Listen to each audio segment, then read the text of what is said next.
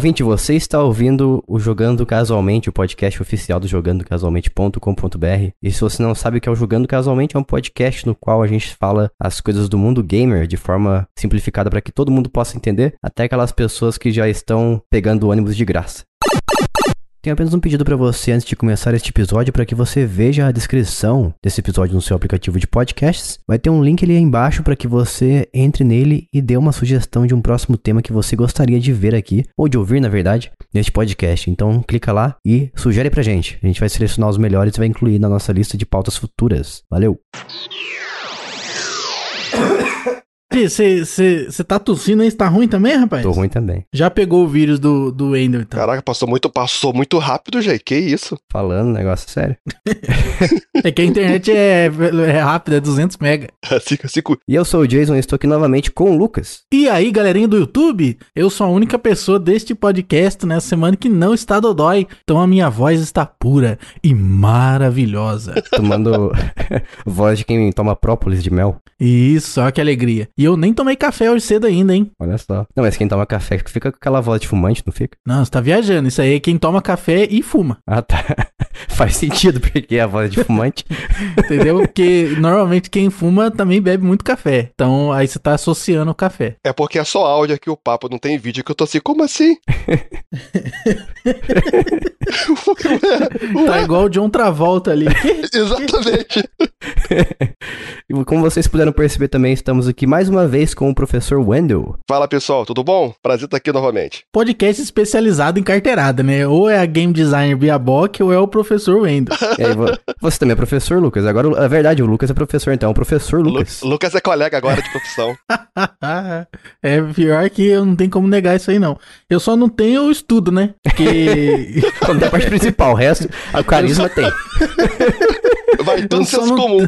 Eu só não tenho estudo, né? E com certeza na minha carreira eu vou receber muito preconceito por causa disso. mas a aula eu tô dando. Te falar uma coisa, o que importa hoje em dia são as soft skills. Cara, eu não tenho como discordar não, viu? Ainda bem que eu sou uma pessoa gorda e macia. muito soft. Eu sou uma pessoa muito soft. Cheia de skills. E antes da gente pro nosso podcast de hoje, que você já viu aqui no título o que, que vai ser sobre, eu quero dizer para vocês que a gente tem grupo no Telegram, que é t.me barra jogando casualmente. Tem, temos Twitter também, segue a gente lá em jcasualmente para ficar por dentro de tudo que a gente publica no nosso site, como reviews, como podcasts novos também e coisas afins. E se você quiser nos apoiar financeiramente e concorrer a, a vários jogos grátis aí e coisas do tipo, o Lucas vai te ensinar como você pode fazer isso. É muito fácil, é muito fácil. Acesse acesse apoia.se barra jogando casualmente. E neste endereço da Interwebs, que é muito fácil, apoia.se barra jogando casualmente, você vai poder nos apoiar com um valor a partir da cotação atual de uma coxinha. É um valor bem pequeno, bem tranquilo. Quanto é que tá o valor mínimo lá, Jason? No, no apoio? É. É cincão. Tá mais barato que o ônibus. Então, cincão, cara. Cincão. Eu desafio vocês a encontrarem coxinhas de tamanho original, ou seja, aquela grande do tamanho da nossa mão por cinco reais. Então, hoje em dia eles estão diminuindo a coxinha para poder vender por um preço menor, o que é golpe. Então, fica aqui registrada a minha antagonização a respeito das lanchonetes que estão nos dando golpe. Mas voltando ao tópico deste que vos falo, para você apoiar o Jogando Casualmente, você acessando o apoia.se barra Jogando Casualmente, a partir de cinco reais, cinco reaisinhos, você já ajuda este podcast a continuar existindo e você tem muitos benefícios benefícios ao fazê-lo. Você pode ganhar jogos que a gente faz sorteios no nosso grupo especial dos apoiadores no Telegram. Você também acessa os podcasts antecipadamente e o Notícias Casuais completo na quinzena em que não tivermos novos apoiadores. Exato. Exactly. Lembrando, apoia.se barra jogando casualmente. Um apoio é 5, dois é 10, hein? Aproveita a promoção. Que isso. Se uma pessoa quiser apoiar com as duas personalidades dela, ela pode apoiar duas vezes. Ah, e vocês podem, podem fazer propaganda e falar que tá mais barato que pãozinho, cara. Porque 5 reais que deve dar nem ser pãozinho hoje em dia. Tá mais Ah, barato é que pãozinho? pãozinho. Eu entendi É pãozinho, cara. Pãozinho, Pãozinho? pô. Pão francês, gente. Ah, Eu entendi dizer, pãozinho. bisnaguinha. E a gente vai falar aqui hoje sobre franquias que não podem acabar Começando perguntando para vocês aqui, o que são franquias que não podem acabar na opinião de vocês dois aí? O que, que significa isso para vocês? Para mim, Jason, franquias que não podem acabar são franquias que estabelecem a cosmovisão da sociedade ocidental. E o que eu quero dizer com isso? Franquias que fizeram parte da criação de nós seres humanos a partir da existência dos videogames. Então, a nossa visão dos fatos, a nossa interpretação da realidade, ela deriva necessariamente do conhecimento que nos foi passado por essas franquias de jogos. Eis a importância do videogame. As pessoas acham que videogame é bagunça. Videogame formou a sociedade ocidental. Criou caráter? Exatamente. Jogo criador de caráter. Muito bem trazido. Ah, sim. Essa expressão. Jogos que criam caráter na sociedade. Porque engano as pessoas têm quando acreditam que os nossos pais nos criaram, porque eles estavam trabalhando. Quem criou a gente foi a televisão e o videogame. Ah, sim, cria muito caráter mesmo. Sair de casa com 10 anos e fazer rinha de bicho. muito caráter. Mas eu queria fazer isso com 10 anos. Rinha de galinhas? eu, eu fazia rinha de inseto na rua. Eu pegava insetos e colocava isso pra brigar. Olha só, é o próprio Satoshi Tajiri. Tá vendo aí? E para você, Wendel, o que que é? O que que são essas franquias que não podem acabar? É, eu acho que são aquelas franquias que estão com a gente desde a gente, antes de saber, né, das coisas desse mundão aí. eu acho engraçado. Desde a gente nascer? É, não, o que acontece? Existem franquias, né, vocês são mais novos que eu, então acho que é uma, essa, talvez seja uma realidade é, muito mais é, forte, né, na vida de vocês do que é na minha. Existem franquias que já estão já muito estabelecidas, né, com, com para um jovem de 20, 25 anos, né, eu tava conversando ontem com, com, com os colegas, né, aí tava falando, por exemplo, sobre Pokémon, né, da febre que foi Pokémon quando começou a passar aqui no Brasil, né, no finalzinho de 99 e tal, né, aí o, o, o jovem tinha dito, ah, não, mas eu nasci em 2001, se eu não me engano, ou 2000, 2000 e em 2009 eu tava com uns 9 anos de idade, 8 anos de idade e tal. Aí eu falei, por isso que você não se lembra exatamente de como que foi, mas foi uma febre. Então, assim, é uma franquia que já está estabelecida e essa pessoa, ela já nasceu dentro desse mundo onde essa, essa, esse fator já é uma realidade. Então, é algo que parece que já está é, dentro da pessoa, sabe? Que a pessoa cresceu junto com aquilo. Se fosse parar para pensar né, em franquias que me marcaram, né, tem, tem várias, porque são franquias que acabaram é, é crescendo junto comigo, né? Porque eu tenho uma relação com videogame desde muito cedo. Então, uhum. desde muito cedo, entre aspas, né? Eu comecei a jogar videogame com uns 8, 9 anos de idade. Né? Hoje em dia as crianças já começam com um ano de idade e antes disso já tá, tá brincando com o controle. Né? Mas se fosse para pensar em franquias que é, passaram é, ou existiam antes de eu nascer, acho que a única que consigo lembrar é o Pac-Man. ah, tinha o Mario também, não tinha? Ah, não, o Mario não é dos anos não, 80, né? O Mario é 85, né? Tinha o, o, o jogo do Donkey Kong, que eu acho que é de 83. Aí sim é, é antes de mim. Mas, mas o Mario já é 85, né? Antes de Wendel, depois de Wendel. É, antes de Wendel, é, AW e DW. Então, eu, eu não sei, cara. É, é, acho que são coisas, são franquias que a gente não consegue enxergar o, o mercado né, de consoles, de videogame, né, sem elas. Né? Não dá para imaginar, por exemplo, é, videogame sem Pokémon, você não consegue pensar videogame sem Mario, né? Você não consegue pensar videogame, por mais que esteja passando por alguns percalços no meio do caminho, sem Sonic, você não consegue pensar, né, é, videogame sem essas franquias, sem o Crash, né, que foi uma, um, um boom muito grande também quando surgiu no, na segunda metade dos anos 90.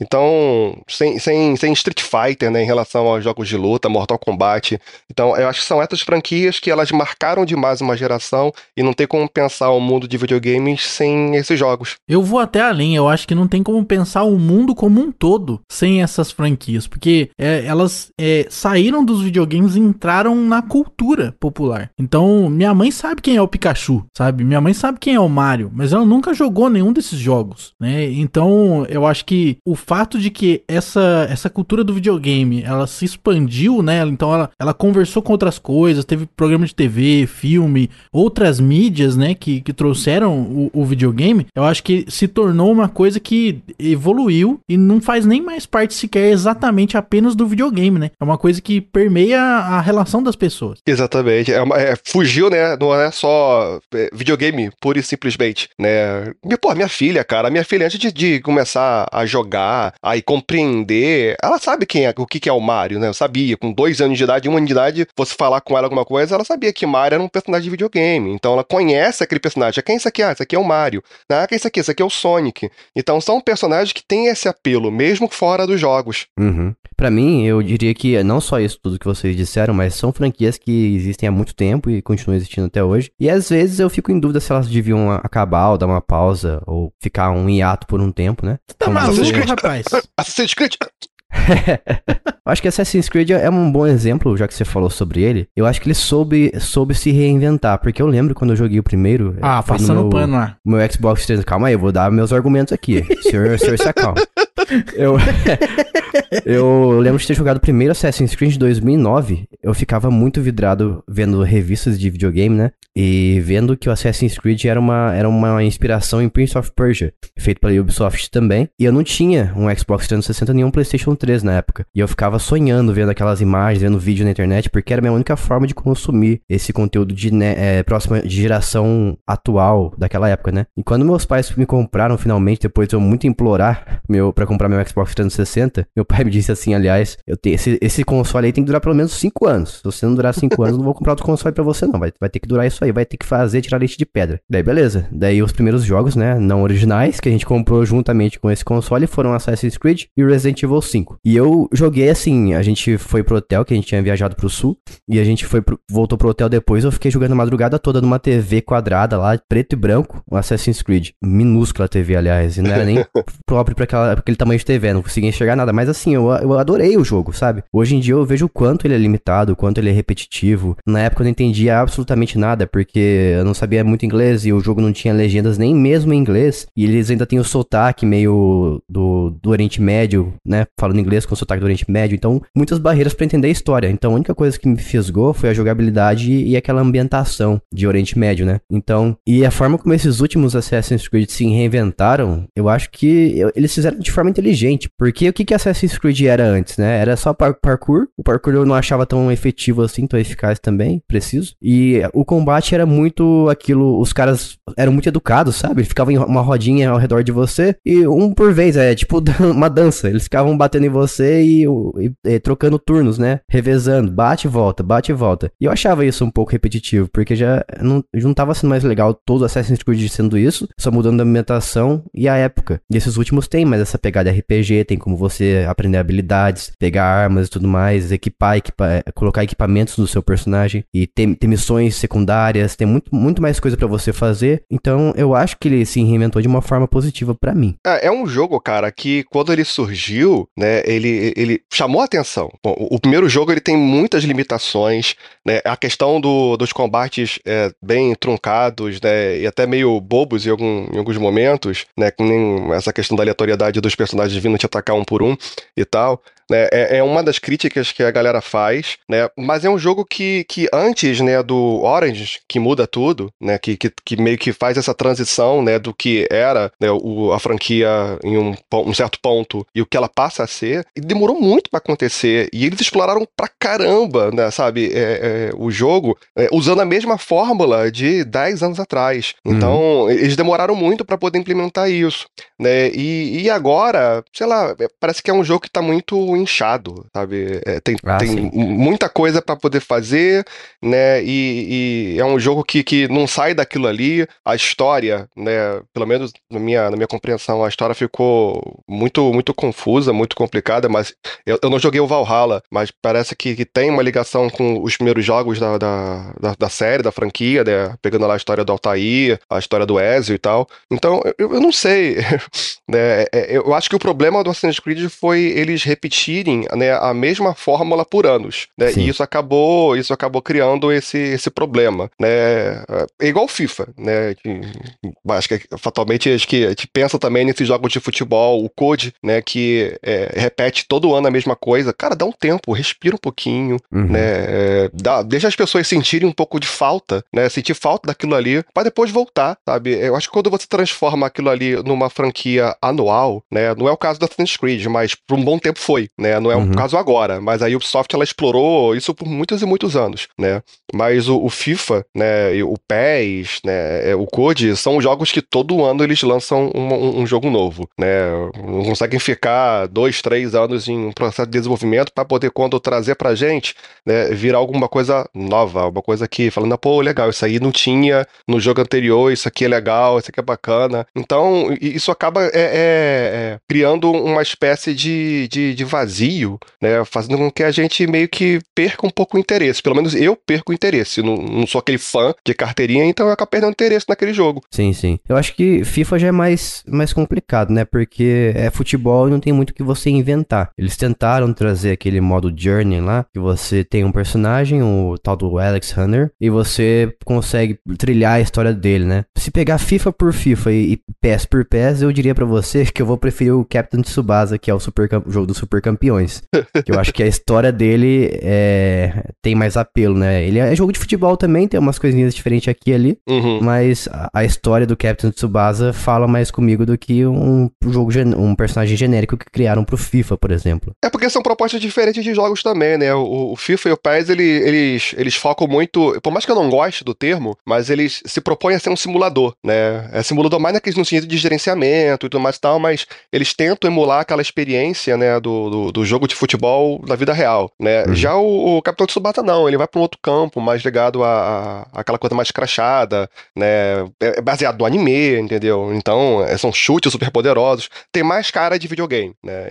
Nesse sentido, né? Então, são propostas diferentes. É, mas, mas o que muda de um FIFA pro outro? Normalmente é a engine que eles atualizam e as físicas, coisas do tipo assim, personagens, gráficos, é, é que falam personagens não, né? Jogadores que foram é. atualizados, é. mudaram de time, etc. Coisas básicas assim. Eu tô curioso como é que vai ser agora, porque a, a EA é, largou o barco, né? Pulou do barco ali, não, não vai estar tá mais é, em cima. Parece que teve um problema com, com a própria FIFA, né? Em relação a, a licenciamento, né? E eu não sei nem para onde que vai agora a franquia, né? Não sei se a EA ela vai continuar continuar com, com a mesma mecânica, mas com o jogo com, com outro nome, né? O PES já mudou também de nome, é uma outra coisa, né? Agora e tal. Então, eu não sei nem como é que vai ser o futuro dessas franquias, não. Não, a, a EA, ela vai continuar fazendo o jogo de futebol deles mesmo, mas com outro nome, isso aí é, foi confirmado. Uhum.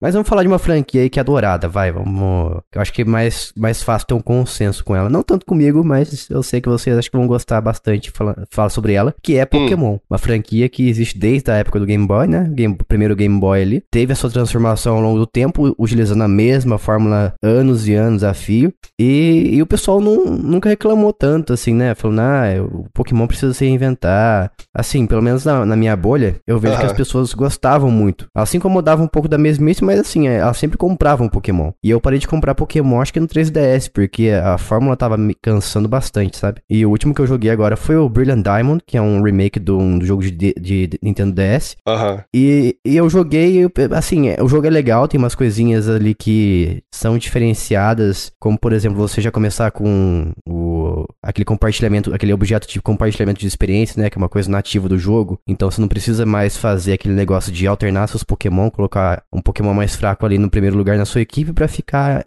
entrando no matinho e treinando ele para ele ficar com um level parecido com o restante do seu time. Então você já consegue fazer isso desde o início. E depois a gente teve o Pokémon Arceus, que é um jogo de mundo aberto, mais ou menos de mundo aberto Pokémon, que eu percebi que ele mudou a perspectiva de como você encara aquele mundo, mas a batalha continua sendo de turno. Ele só maquiou aquela batalha, aquela introdução da batalha, colocando uma animação do Pokémon que você encontra e você fica em volta do, do da batalha do, do que tá acontecendo ali e dando comandos pro seu Pokémon, mas o turno continua ali, né? O que, que vocês acham sobre Pokémon em geral? Eu acho bacana. Bacana, só isso? Sucinto, sucinto. Eu gosto muito de Pokémon, cara. Não tem como. Não tem como. Tava falando esses dias no trabalho com a liderança minha, que também é louca por Pokémon. Gado Pokémon. Não tem como, cara. Não tem como, não tem como. É, esse é o resumo, não tem como. É, porque eu cresci com isso aí, sabe? É um negócio que fazia parte da minha infância. Um sonho meu de criança, inclusive, era ter um baralho, baralho de cartas, né? Normal, de truco mesmo. Só que com a temática Pokémon. Eu não sei porque eu queria muito isso aí. Uma vez eu vi em algum lugar, não sei. E eu queria muito isso aí, até hoje não tenho. Então, quiser dar um presente para mim, já sabe, baralho do Pokémon. Cara, Pokémon é aquela, aquele tipo de, de franquia que vai muito no que o, o Lucas tinha falado inicialmente, né? Que ela, ela fugiu é, é, a, a, a, ideia do nicho, né? De, joga, de, de, ser um jogo de videogame, né? É uma coisa que já tá em diversas outras mídias, né? Tem filme de Pokémon, o, o as animações, ela acompanha, né? Os jogos já há muito tempo, né? Era, eram bichinhos virtuais, eu acho que começou meio que nessa pegada também, né? Com, com, com sendo um, aqueles que foi moda na década de 90, né? Dos bichinhos virtuais e tal. Aí é carta, né? Então, assim, é, é tem várias e várias produtos, vários produtos, né? né? Uhum. Onde a gente enxerga, né? Essa, essa franquia. Então, não tem como imaginar, por exemplo, essa franquia acabando. Né? Em relação ao jogo, né? Esse, esse último, o, o Arceus, ele dividiu, cara, muita opinião, né? Justamente porque ele se propôs a, a, repensar algumas de suas mecânicas. Então, teve uma galera, né, que ficou muito chateada, né, que, que achou que uh, eles, eles meio que uh, retiraram um pouco a identidade do jogo, tirando um pouco algumas questões, né, que você mesmo não gosta, né, como a questão do, da jogabilidade em turnos, né? Não que ela não seja em turnos agora, mas ela tá um pouco mais, mais dinâmica ou menos burocrática como era antes e tal. E tem gente que não, que, reclamou disso, né? Que, que achou que, que não é legal. Né? A gente tá falando de Assassin's Creed, que é um jogo que não, não se inovou, né? Não se renovou por um bom tempo, né? Até chegar mais recentemente com, com, com Origin e tudo mais, né? Que eles foram acabaram indo para um outro caminho, né? E tal. Já Pokémon não, a galera é, parece que é contra essas inovações, né? Parece que quer se manter com, com a mesma jogabilidade, a mesma proposta né, as mesmas mecânicas de 20 anos atrás, de 30 anos atrás, sei lá. Então é, é um pouco complicado isso. Sabe uma mecânica que eu diria que para mim seria perfeito para Pokémon Arceus e o que viesse depois dele? Eu tô jogando agora o Final Fantasy VII Remake no PC. E aliás, PC não é pra jogar, viu? Eu não faço o que eu tô fazendo. e... e... e assim, o jogo originalmente Final Fantasy VII ele é um jogo de turno, assim como o Pokémon é. E esse novo tem essa possibilidade de deixar o jogo mais com cara de turno ainda, mas a proposta original desse Final Fantasy Remake é um jogo de ação de RPG. Então uhum. você consegue andar em volta do inimigo, consegue ficar segurando o botão de defender o tempo todo enquanto ele te ataca, consegue usar atalhos ali para você utilizar magias. Daí quando você abre o menu para utilizar uma magia ou um item, por exemplo, o jogo fica em câmera lenta. Ele continua acontecendo ali, a batalha tá uhum. rolando ainda, mas ela fica muito em câmera lenta. Então tem esse tempo de você pensar e fazer alguma coisa. E eu gostei muito, me diverti, tô me divertindo bastante com ele, muito mais do que o o jogo original, eu diria. Porque é, é o mesmo universo, ele tá explorando mais os personagens também. E o principal, que é a batalha, para mim, né? Em um jogo que eu mais valorizo é a jogabilidade. Então eu acho que esse seria o salto para Pokémon, na minha visão. É esquecer esse negócio de turno. Esquece turno, deixa as batalhas serem livres, sabe? Cara, eu, eu gostei do sistema do, do Legends Arceus. Eu gostei pra caramba, né? Foi um, um joguinho que, que me prendeu, né? Quando saiu agora em janeiro, né? Ele me prendeu por um bom tempo, né? Não achei ruim, né? Mas, assim, é um tipo de franquia, cara, que, independentemente das mecânicas, vai vender pra caraca, cara. Então, assim, pode acertar, pode errar, entendeu? Vai continuar vendendo, entendeu? Pokémon vende de tudo quanto é jeito, seja franquia, essas franquias spin-off, seja, né, o, aquele do, do de tirar foto, o Pokémon Snap, que teve também, que vendeu pra caramba também, sabe? Sejam os remakes que eles fazem. Né? É uma franquia que sempre vende. Então, assim, eles meio que. Eu acho que até por isso, eles não deveriam ter tanto receio em, em mexer na fórmula, sabe? Uhum. Porque uhum. mexendo, fazendo burrada ou não, vai vender. Então, vai fazendo testes, entendeu? Eu tô, eu tô, eu tô curioso para poder saber como é que vai ser de fato esse novo, que vai ser agora no final do ano. para poder ver se eles vão de fato manter algumas algumas coisas que vieram do Arceus, que eu acho que talvez não venha, né? Porque o feedback do Arceus, ele, ele é posterior, né, ao início do processo de desenvolvimento desse jogo, que vai sair agora no final do ano. Então, talvez eles não tenham pego esse feedback para poder eh, implementar, né, no jogo novo. Mas eu tô curioso para poder saber qual o caminho que eles vão seguir. Uhum. É, eu também tô bem curioso para saber e, e, quem sabe eu voltar a comprar Pokémon. Agora, franquia que não pode acabar, de jeito nenhum, entendeu? Mario hum. e Sonic, cara. Mario e Sonic não tem como acabar. É... Eu, eu, acho, eu, eu, ah, não, não. Eu acho uma sacanagem. Eu acho uma sacanagem. O que a SEGA, ela tem feito com o Sonic, cara. É isso que eu ia falar. Se for depender da SEGA, o Sonic vai pro buraco. Cara, como é que pode isso, cara? É, é um dos personagens com, com maior apelo, se não... É certo, o Sonic ele tem um apelo aqui no ocidente, né? Uh, no oriente, no Japão, o Sonic não tem um apelo tão forte assim. Mas, cara, é, eu acho que quando você pensa em SEGA, sabe? É, é a, a, imagem que vem à mente é esse personagem. Assim como a galera pensa em Nintendo, é um Mario, sabe? E, cara, eles. Nossa, é, é, é um jogo cagado atrás do outro, cara. E eu acho incrível isso. Eles não conseguem acertar. Eles vieram é, um, um, jogos tão bons, sabe? Na, na era 2D e tudo mais e tal. Os primeiros jogos 3D, o Adventure 1 e 2, por mais que tenham envelhecido mal, eles foram é, é, muito elogiados quando foram lançados na época, né? No final dos anos 90. Uhum. Né? O primeiro foi em 98, né? Versão oriental, 99 saiu no ocidente, e o, o Adventure 2 de 2001, já no final de vida do, o do Dreamcast e tal, né? Mas depois disso, cara, ele entrou num hiato, num, sabe? Só jogo ruim, é, um atrás do outro, né? Os jogos 3D, é, parece que eles não conseguiram se encontrar uma fórmula, sabe? E, e, mesmo diante de tantas cagadas que eles fizeram, eu, eu, não queria que a, eu não quero que a franquia acabe. Eu acho uhum. que para mim é, é, o personagem, né, é maior do que qualquer coisa, sabe? Tô, tô, tô curioso com esse novo jogo, esse novo jogo não, né?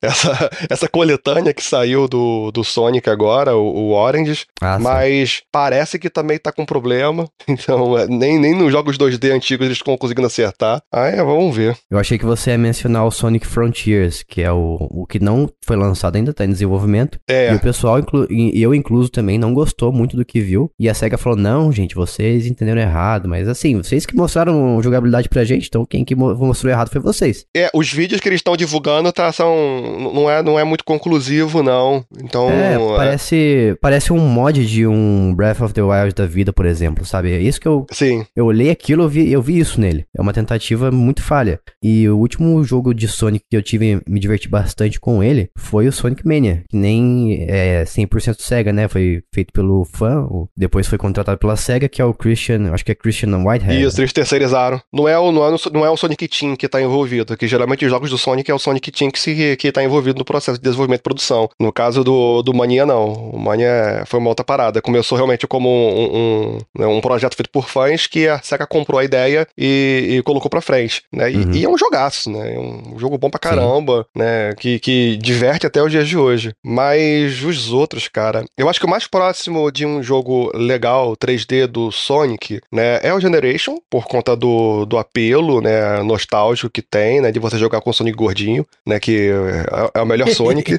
é o melhor Sonic, cara. Pô, Não, o Generation é muito bom mesmo, muito bom. Barrinha de chope, é, barriguinha aquele, de chope. Aquele, aquele personagemzinho é muito fofinho. No Generations eles conseguiram colocar uma história que faz sentido ali, né? É, porque brinca com o passado da, da franquia, né? Ele vai, você vai passando por diversas fases diferentes, elas reimaginadas tanto em 2D quanto em 3D, sabe? Inclusive o jogo é, que saiu na época pro Play 3, pro Xbox 360 e tal, né? Ele sofreu um, um, um, upgrade no Xbox recentemente que você que melhorou a taxa de quadros, né? E a própria resolução do jogo, naquele aquele boost, uhum. né? Que agora a, a Microsoft liberou, né? Pro, pro alguns jogos antigos. Então ficou bonito demais, já era bonito, ficou muito bonito, cara, o Sonic Generations. exatamente, agora roda a 60 FPS. Lindo, lindo. Mas eu, eu sinto falta ainda de Sonic 3D, mas com uma, uma pegada mais 2D, 2.5D, 2D e meio, sei lá como é que o pessoal chama, que é igual ao Generations mesmo, porque o último que eu joguei, assim, eu não... Eu joguei mais por nostalgia mesmo, porque ele não é tão bom. É o...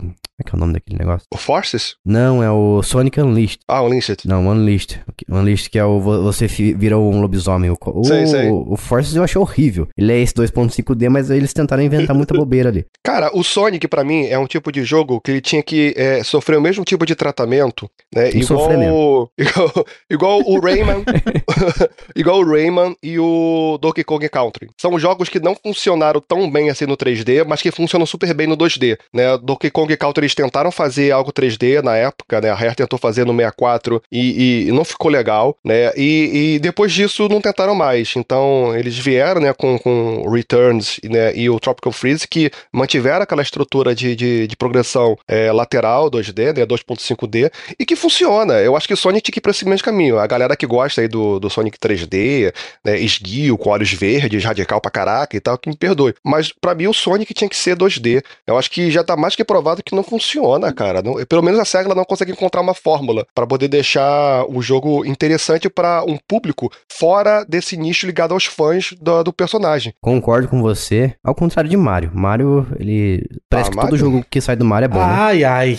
Ah, não, vai, vai lá que Mario é ruim. Super Mario World é melhor do que esses Mario 3D aí. É, mas você não. já jogou o Odyssey? O 2D é maravilhoso, realmente. Não joguei o Odyssey, porque eu não tenho o, o Suitão, né? Ah, mas, tá, mas tá. assim, ele, ele pode refutado. ser bom. Ele pode ser bom, não tem problema. Ah, se eu jogar, você provavelmente deixa, eu vou curtir. Eu também curto do 3DS. O do 3DS uhum. também é muito legal. Uhum. Agora, uma coisa é eu curtir o jogo e outra coisa é ele ser melhor que Super Mario World, né? Não é. Então... Não, mas eu acho que nem é questão de, de, de tentar mensurar qual é melhor, qual é pior. Né? É uma franquia que conseguiu fazer muito bem essa, essa transição entre né, o 2D pro 3D, sabe? E cada jogo que sai, eles trazem um troço novo, ele, se, ele consegue se reinventar. É uma coisa absurda, cara, que eles conseguem fazer. Cada jogo do Mario que sai, ele é diferente. Você pega o Mario 64, por mais que, que seja muito criticado e tudo mais atualmente, né? Mas na época, né, é, é foi, foi recebido com muito, muito auê, né? É um jogaço, né? Eu lembro de ficar babando nas prateleiras quando via, né, na, na, na Casas Bahia da vida. Eu passava lá com meus pais, eu via lá o, o, o Nintendo 64 com aquela cara do Mario rodando, eu ficava louco com aquilo, só que o videogame era super caro, então totalmente fora da minha realidade, né? Mas eles fizeram uma transição muito boa do 2D pro 3D, né? E todos os jogos que vieram depois disso, eles trouxeram alguma coisa nova, né? Por mais que seja muito criticado, o Sunshine é diferente, os Galaxy são, sabe, incríveis, né? É, é, é o, o Odyssey agora, o 3D World sabe? É uma troça completamente diferente. Eu acho que, que, que mescla bastante com, com, com essa pegada 2D do, do Super Mario World, mas dentro de uma progressão é, é, meio que 3D, né? Meio que isométrica, sabe? Então, assim, é muito bacana a forma como a Nintendo ela consegue é, é pegar né, o, esse personagem, os seus jogos, respeitar toda a, a, a, essência que fizeram do Mario ser o jogo que ele é, né? E, e vir adaptando, né? Cada, cada jogo é um troço diferente, mas que não, não desrespeita o legado da série. Isso eu acho incrível. Agora, independentemente de dizer se é, é bom, qual que é o melhor, qual que é ruim, entendeu? Eu acho que todos os jogos têm, têm, têm seus méritos, sabe? É diferente do Sonic, não consegue se encontrar. Então, mas eu, eu entendo o que o Lucas diz, eu, eu gosto muito do Mario 3D World, e eu acho que ele é uma grande forma de combinar os jogos do Mario 2D com esse mundo 3D. Eu acho que eles fizeram de forma uhum. espetacular, então ele ainda continua sendo meu, meu jogo de Mario 3D preferido, em, de forma imbatível até hoje. Eu acho que a roupa do gatinho é, é complicado, cara, é Aquilo é difícil ali... combater. É, é Aquilo ali é muito bom, cara. É legal demais, e ainda mais com esse modo online que agora tem no Switch, ficou uhum. mais legal ainda, mais fácil de você jogar com seus amigos através Pô, cara, internet. 3D World eu jogo com minha filha, cara. Eu jogo com então. minha filha direto, então, para mim, é, não tem como, sabe? Tem, já, tem, já tem esse, esse apego emocional. Uhum, então. Muito bom mesmo.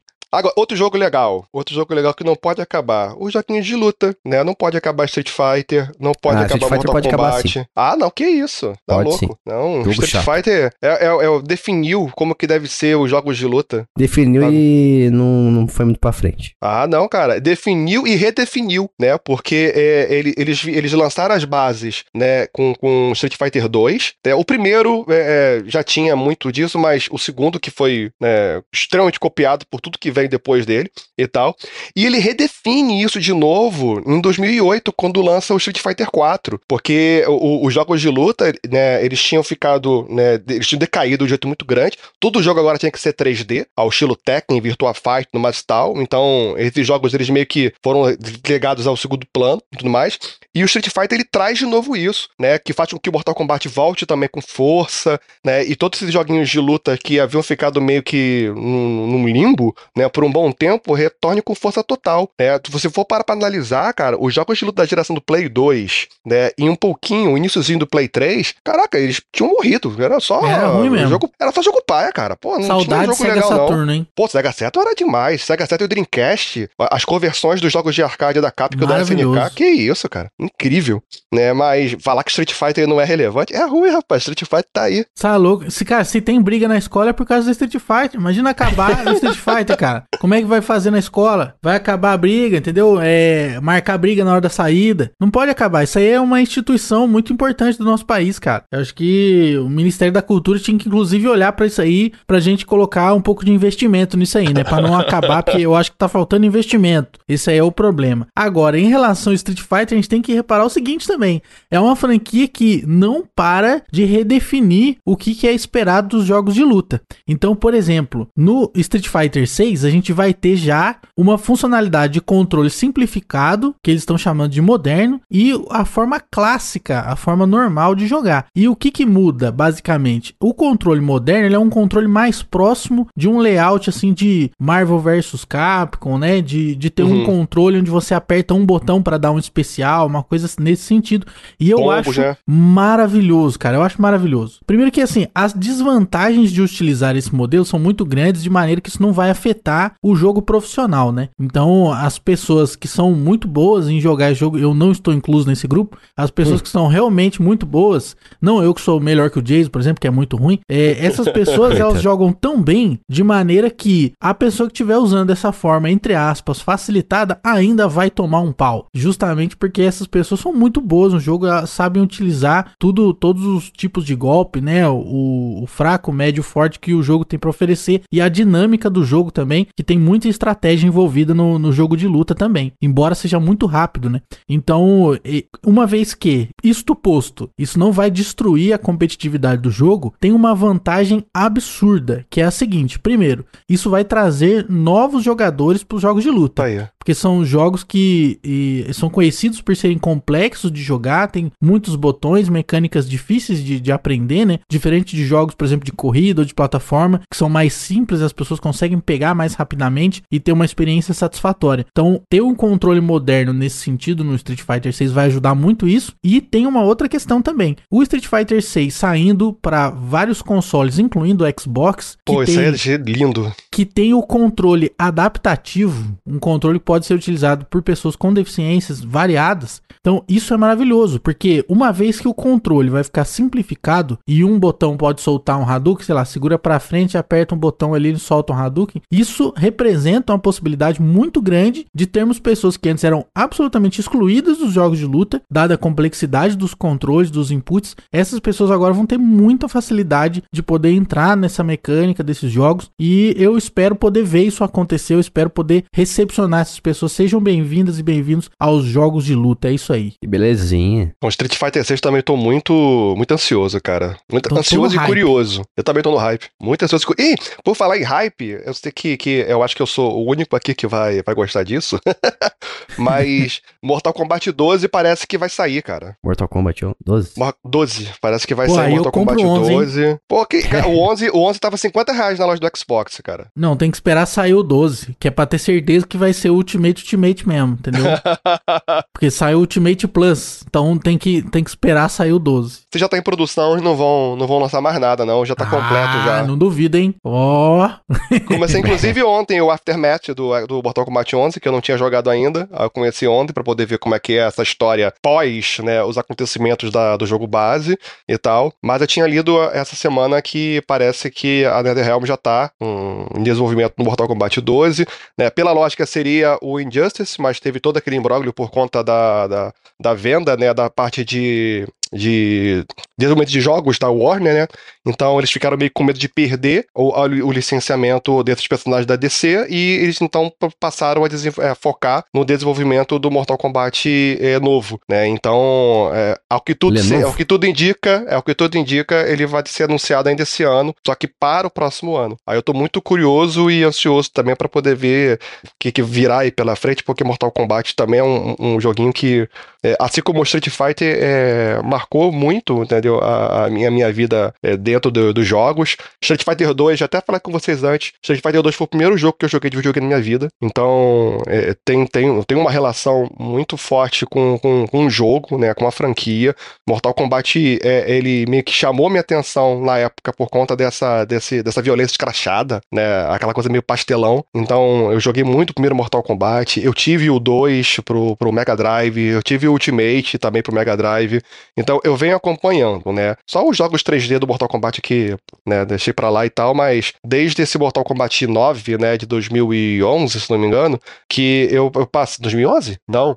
É, é 2009, né? O Mortal Kombat 9? Eu não me lembro É, agora acho a que data. 2009, 2009, 2009, né? 2010. Então, desde isso aí que eu voltei pra franquia, né? E, e para mim só melhora. É uma franquia show de top, né? É porque eu sou minoria aqui, não tem ninguém que, que seja também entusiasta do, do Mortal Kombat. Ah, o Jason curte, cara. O Jason curte. Eu gosto, eu gosto bastante de Mortal Kombat. Eu chamo você pra jogar, tu não quer jogar nunca, pô. É porque ele é Ah, ruim.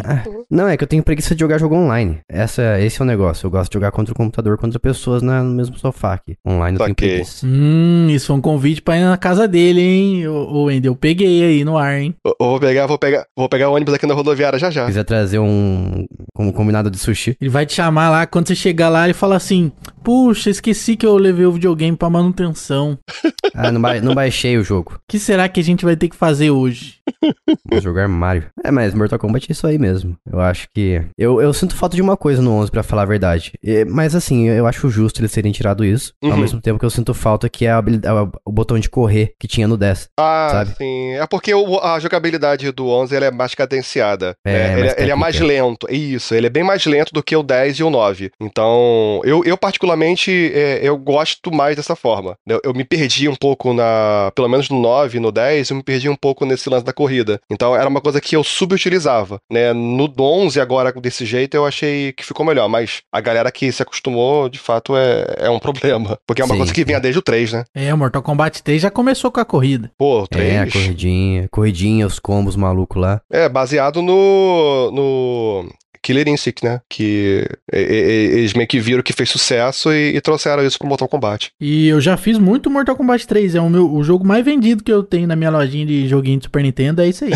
Mas que mais? que mais? Vou falar aqui o que mais. Um cara aí que voltou com tudo. Muita gente não, não gostou muito do último jogo dele, mas eu adorei. Que é o Crash Bandicoot. Crash. Crash Bandicoot, o, o 4 lá, It's About Time, eu achei um jogo espetacular sobre se reinventar, sobre enfiar uns power-up ali do nada, de forma Mas o aleatória. 4 não saiu antes do Team Racing? Saiu depois. O- Não, só depois. Ah, depois? Depois. Aham, Eles utilizam as máscaras que existem na- no universo de Crash, né? Pra criar uns power-ups, uns poderes pra você passar uns puzzles, uns, uns desafios ali. Então ele consegue bastante isso. Só uma coisa que eu achei que ele fez burrice, tentando meter a nostalgia. Eu acho que ele devia ter feito de forma diferente, que é o modo multiplayer. Que aí ele colocou lá o modo, ah, passa o controle. Hahaha, legal, né? Então é um por vez jogando, em vez de poder jogar os dois na mesma fase, assim, ou um contra o outro, assim. Quem, quem, quem sabe, por exemplo, ah, vamos correr pra ver quem chega no final da fase primeiro, sabe? Uhum. Seria mais legal uma coisa assim. Tipo um Sonic. Sonic Heroes, sabe? Não sei se vocês já jogaram, mas Sonic Heroes era assim. Uhum. Dois times, cada um no seu, no seu lado da tela ali, quem chegar primeiro no final da fase vence. O Sonic 2 já fazia isso, cara, lá em 91. 91? 92. Exato, e o Crash vem e faz essa, essa bobeira aí de passo controle.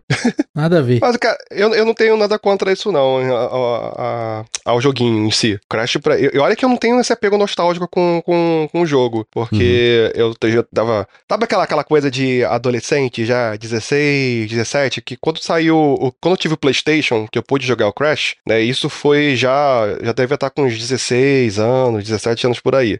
Então eu tava naquela onda de que, ah não, Crash é jogo de criança, eu não quero mais jogar jogo de criança, eu quero jogar os Final Fantasy, vou jogar Final Hum, Fantasy VII, rebelde. 8, no... é, tava naquele aquele lance e tal, então foi uma parada que eu pulei, que eu não cheguei a, a jogar e tal, fui jogar muito tempo depois, né? E, e eu achei o 4 muito gostoso, cara. É um joguinho muito bonito, é um joguinho que, que pega muito, né, da, da, da essência dos jogos originais, né, do, principalmente dos três primeiros e tal, né, que teve outros, não teve um outro que não fez muito sucesso? Não me lembro agora, mas acho que teve um outro que não fez tanto sucesso assim e O tal. Crash. Da franquia padrão mesmo? É, eu acho que Existe? sim, acho que sim. Vou até dar uma olhadinha aqui depois. Mas eu acho que teve, teve um crashzinho que não foi muito bem quisto, né? Ah, você Mas tá acho que você tá falando do Crash of Titans, of the Titans, uma coisa assim. acho que sim. Então, e eu gostei demais, cara. Eu gostei demais do jogo, né? Ele, ele é difícil, não é aquele jogo facinho, né? Mas nada assim é impeditivo, né? De você abandonar, dar rage, ficar com raiva e tal, e largar de vez o jogo. O jogo é maravilhoso. Sim, E tem que continuar, não pode, não pode parar, não, tem que continuar. É, eu, eu concordo, eu- eu- mas assim, eu ainda prefiro o Crash Insane Trilogy, que eu acho que ele, ele pegou o Crash antigo e ele soube fazer um remake digno, que a Activision chama de remaster, né, mas eu, eu considero um remake porque mudou Cara, a aquilo é engine, um remake, cara. Aquilo é um remake, não é um remaster, não. Aquilo é um remake. Sim, com certeza. Seguindo a linha antiga, eu prefiro que siga a linha antiga. Eu gostei do 4, ele tem uma identidade própria, mas o, Uhum. a linha do clássico é mais legal, pelo menos pra mim. Esse negócio de fase a fase, ter Uhum. aquele mundo pra você se- selecionar os mundos ali, eu me diverti mais. O Crash é um Entendi. personagem realmente maravilhoso, cara. É verdade. E agora, sabe o que, que não é maravilhoso mais? Need for Speed. Eita, aí o cara pegou na Caraca. polêmica, hein, bicho? Need for Speed foi de mal, de mal a pior assim, num ritmo que passou, passou 100 km por hora. Depois do, do Underground 2 ali, eu acho que já começou a dar sinais da tristeza. Não, eles começaram a querer entrar nesse mundo de corridas em circuitos legais, sabe? Simulador e tal. Daí lançaram aquele Need for Speed Shift, aquele Pro Street lá também. Daí ah, começaram a tentar. cara. É, tentaram voltar pra, pra ideia original do, do Underground, corridas legais e tal. No Need for Speed Hot Pursuit também. Aham. Daí lançaram o Most Wanted, que era remake, que eu, eu prefiro o Most Wanted original ainda. O original também, é porque- muito bom. Sim, sim. Daí lançaram aquele. O último que lançou, acho que é o. Como é que chama mesmo? É o Hit, não é? Isso, o Hit, que você tem aquele ciclo de dia e noite. Mas eu não sei, eu, eu sinto que ainda não é a mesma coisa. Eu sinto que o Need for Speed tá tentando ser simulador ainda agora. Porque se- eu não sei se vocês lembram quando eu joguei Underground esses dias, aliás. ah, de GameCube, na verdade. Uhum. E, e eu- uma coisa que eu gosto dele, que eu sempre falo, eu acho que já falei pro Lucas, inclusive, é que o carro é muito. a física do jogo é muito falsa, sabe? E eu gosto dessa falsidade da física. Isso é bom mesmo. O carro, ele gruda no chão quando você faz a curva. é maravilhoso. Você tem um controle a- a- fenomenal sobre o carro. E é isso que eu gosto. Eu não quero ficar o carro derrapando quando eu vou fazer a curva. Eu quero falsidade, eu quero uma coisa videogame. Eu também procuro falsidade, inclusive nas pessoas. Eu quero sempre pessoas que falem que tudo que eu fiz tá bom, que tá top, que assim eu consigo satisfazer o meu ego. É isso aí, às vezes falsidade é bom. E no caso de Need for Speed faz falta a falsidade. No, só a EA que não pode ser falsa, né? Não tem como não. Mas vocês chegaram a jogar os últimos Need for Speed? O que que vocês acharam? Infelizmente eu joguei o Hit e realmente não me pegou. O bichinho do Need for Speed Hit não me picou. E olha que eu comprei o jogo, hein? Eu joguei no Game Pass. É, a Game Pass tem a pulsão, né? Porque essa parceria com a EA, né? Com o EA Play. É. Aí é sucesso. Você pode jogar e ter certeza que é ruim.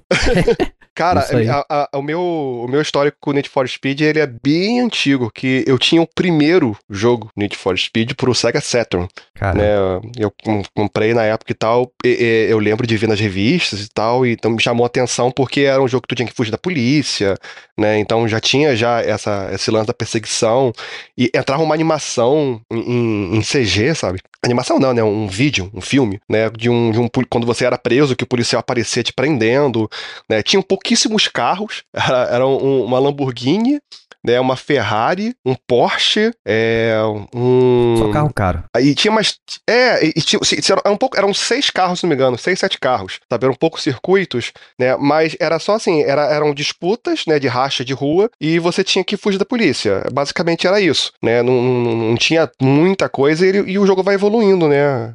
Com, com o tempo e tudo mais e tal. E eu acho que caiu um pouco naquela questão que a gente tinha conversado antes da fórmula ela acabar ficar meio engessada, sabe? De não conseguir ir se renovando, né? Que Uhum. até o Most Wanted e o, o Hot Pursuit, o primeiro Hot Pursuit e o, e o Most Wanted, eu acho que ele mantinha um certo nível, sabe? Eu, eu acho que depois disso a, a série parece que ela se perdeu, ela não foi conseguindo se encontrar. E, e contribui para isso também o fato de muitas outros, outras franquias terem surgido, né? O, o- o próprio Gran Turismo, que por mais que sejam propostas diferentes, né? Ele, ele meio que, que abocanha boa parte da fatia né, das pessoas que gostam de jogos de corrida, né? O Forza no, no Xbox sandbox, que vai pegar, principalmente Forza Horizon, né, que, que ele, ele meio que rivaliza, né, com o Most Wanted um pouco em relação a essas questões da liberdade, de você poder fazer um monte de coisa e tal.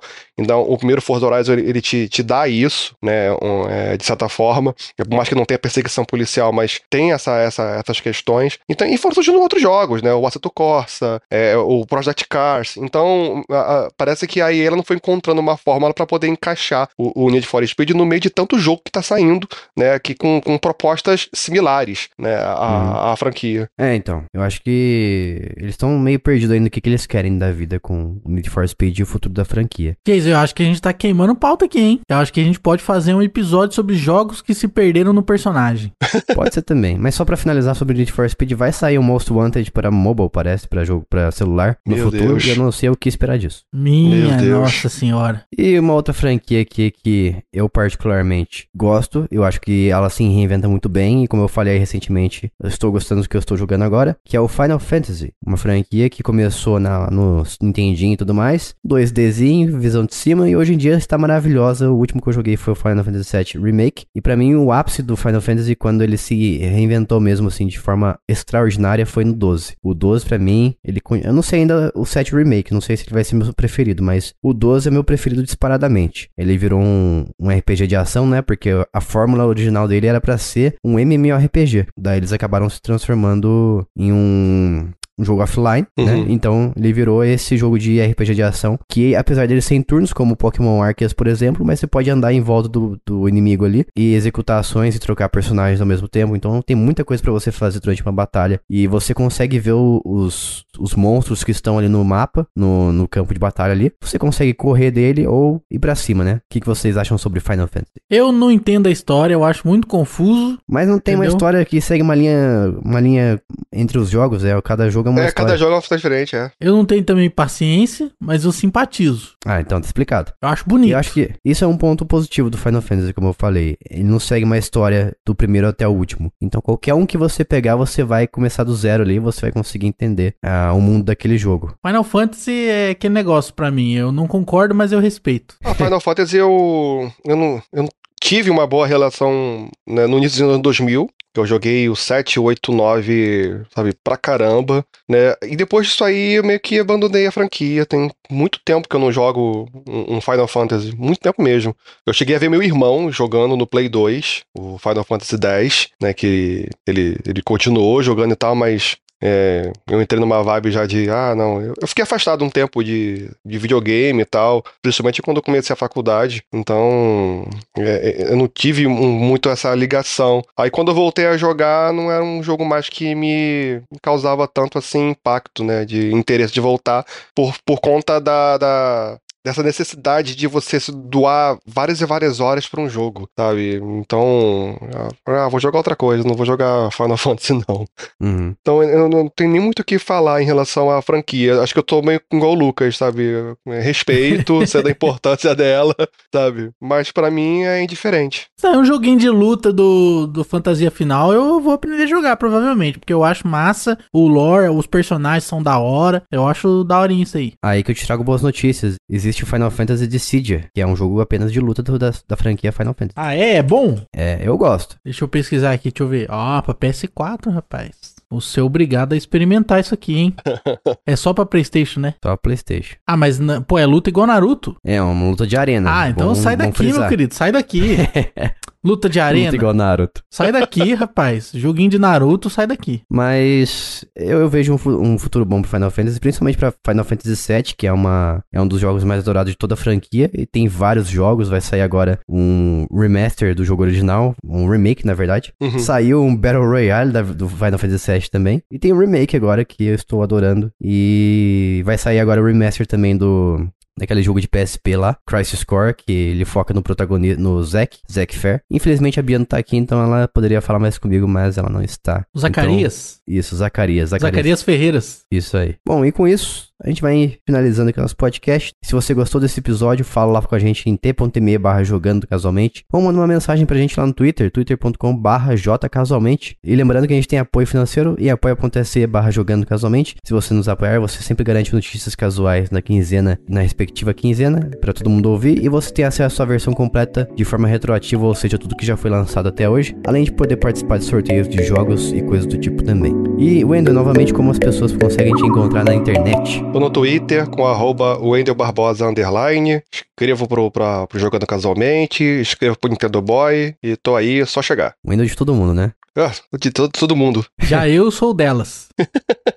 E é isso, a gente vai ficando por aqui. Até o próximo, até o próximo episódio. Um beijo, tchau. Aloha! Valeu, galera.